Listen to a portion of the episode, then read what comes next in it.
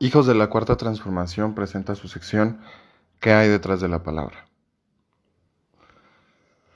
En esta ocasión vamos a hacer una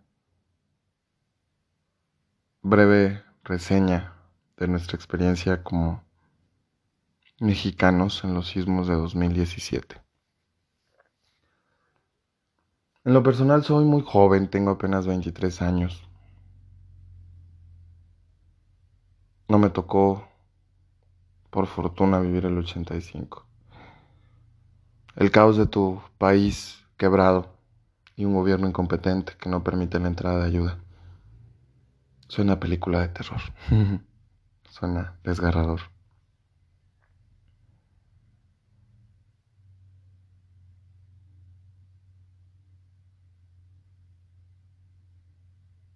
Cuando desperté y vi mi bandera entre los escombros, me quebré por dentro.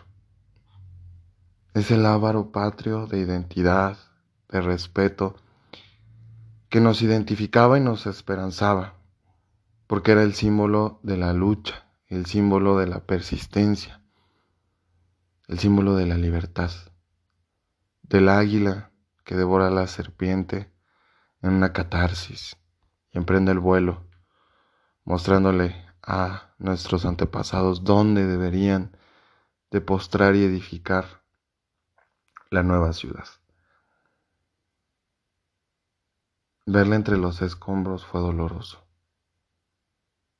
Ver a los hermanitos de Oaxaca levantarse de tremendo bombazo fue casi, casi virtuoso. Recuerdo que cuando me enteré de lo sucedido en Oaxaca,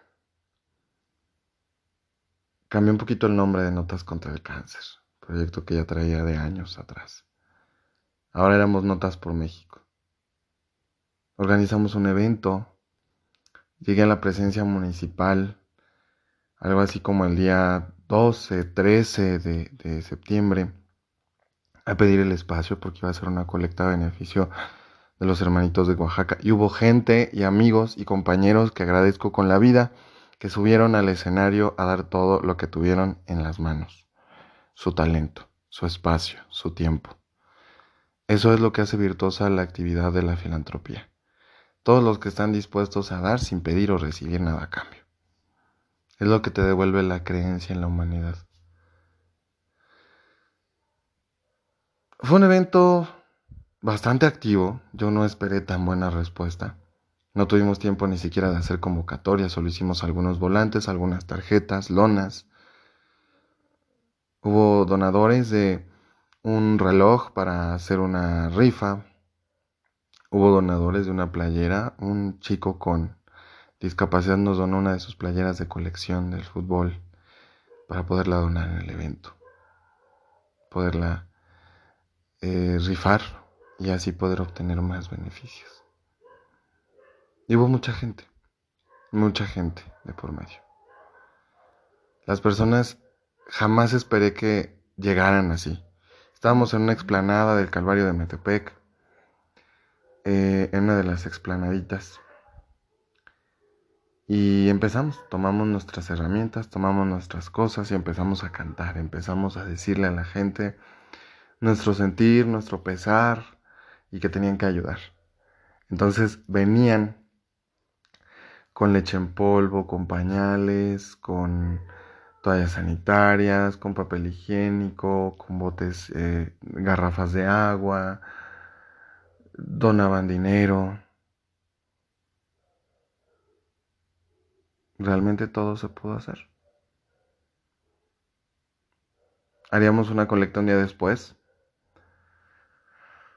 Todavía y la gente que llegaba y me decía, es que eh, mi abuelito utiliza pañales y ya le van a comprar otros, entonces mandó esto para donárselos y nos donaban dos paquetes de pañales.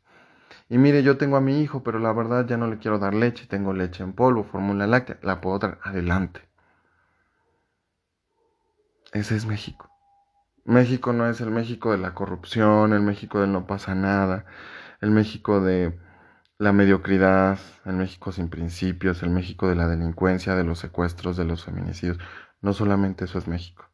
México también fue todos los mexicanos dando lo que teníamos para levantar a los otros mexicanos. Fue una lección muy importante. Yo estaba planeando desplazarme hasta Oaxaca, cuando el día 19 de septiembre, después de todas las actividades cívicas por el temblor del 85, después del macrosimulacro en toda la República Mexicana, la tierra volvió a sacudir a México. Puedo confesar que sí fue terrible ver las imágenes de mi bandera en los escombros, fue aún más lacerante.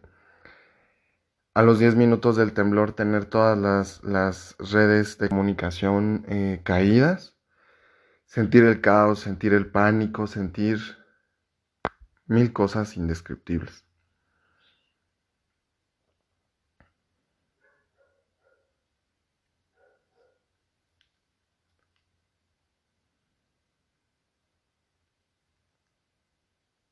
ver los edificios caer, las explosiones.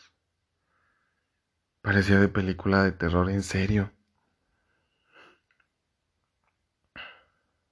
Empezar a ver mexicanos animando a otros mexicanos. Y empezar a escuchar las historias desgarradoras de gente que dejó a los hijos en los multifamiliares en Ciudad de México y fallecieron los hijos, y aquellos hermanitos que fallecieron abrazados, y aquella mujer que buscaba a su esposo o a su hermano, no recuerdo qué eran, que le gritaba con un megáfono desde afuera, te estamos esperando, te vamos a encontrar. Fue desgarrador. Al siguiente día, tomé despensa que había en casa para no tomar las cosas de la colecta que era para Oaxaca y me fui a la Ciudad de México como voluntario. No es lo mismo ir a la Ciudad de México al bosque de Chapultepec, al zoológico, ir a Bellas Artes y ver el caos de la metrópolis. Ese caos ordenado, con causal.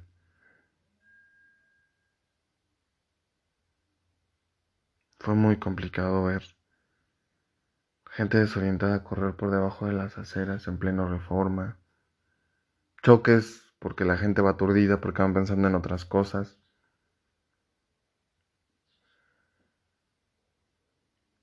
Fue una historia muy complicada.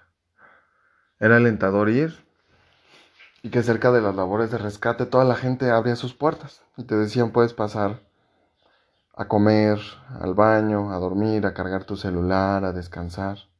Ven, pasa. Hoy mi casa es la casa de todos los que vienen a ayudar al, al desastre. La mala experiencia de estar en un edificio que se desploma minutos después de que salimos y que hay gente adentro que no quiere desalojar y que aunque tú les dices que tienen que salir no salen y quedan atrapados. Había mucha gente para voluntariado al siguiente día, muchísima. Pero estaban todos conglomerados en el zócalo, en, en un punto de encuentro, esperando que vinieran para indicarles a dónde ir. Yo me colgué de unas máquinas retroexcavadoras y fui a los lugares de los hechos, porque andaban sacando los escombros. Tenían que ir a un lugar donde nos necesitaran. Al final, la experiencia de heroísmo no importa un carajo. Fue de verdad algo muy impactante.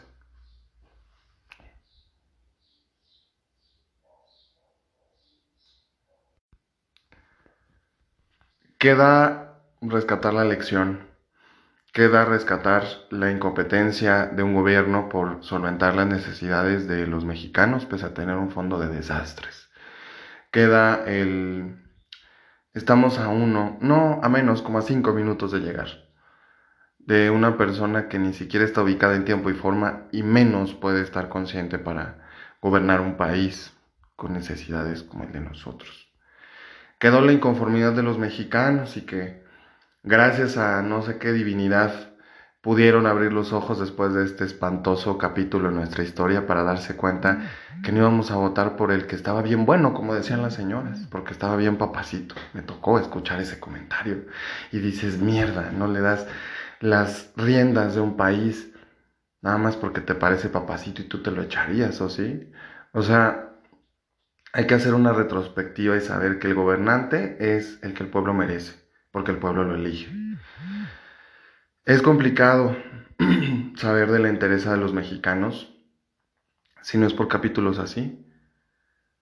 Porque mientras unos llorábamos las pérdidas, otros llorábamos, pero estábamos mano a mano trabajando para retirar de los escombros los cuerpos que quedaban y a las personas desaparecidas buscarlas entre los escombros. Y fue toda una experiencia trabajar de la mano de muchos de mis compatriotas que no me sé los nombres, nunca los conocí, pero nos vimos frente a frente y rodaban las lágrimas entre el sudor, entre el polvo, cuando un padre encontraba el cuerpo del hijo y se ponía a llorar y le daba las gracias a todos en medio del caos. Era algo desgarrador. Cosas que suceden en medio de ese caos que te hacen recordar algo muy sano, que somos tan pequeños como hormiguitas, pero tan grandes como un roble, somos una maravilla los seres humanos, somos una máquina perfecta. Recordar nuestra humanidad, recordar que no somos prácticamente más que polvo, que cumplimos solamente un ciclo, la vida, y recordar que tenemos que ser felices. Quedaron muchos espacios vacíos en las aulas escolares, en las oficinas de trabajo, en los retratos familiares. Pero la lección es que los mexicanos somos chingones, que vinieron los eh, asiáticos y cantaron nuestro himno nacional, lo venían ensayando en su vuelo, y escuchar el himno nacional cantado por ellos, y escuchar el cielito lindo en la frontera porque ningún muro nos divide. Ningún muro divide la hermandad de los mexicanos. Escuchar eso, el cielito lindo desde la frontera y ver las imágenes del caos y el himno nacional, cada que terminaban las labores de rescate, puta, yo creo que nos desarma a todos, pero nos recuerda qué tan importante es ser solidario, empático, ser un mexicano con los mexicanos, ser caluroso, tener fe, tener ilusión, mirar hacia adelante. Yo soy Luis Enrique Reyes y este fue el segmento que hay detrás de la palabra. Agradezco su atención, muchas gracias.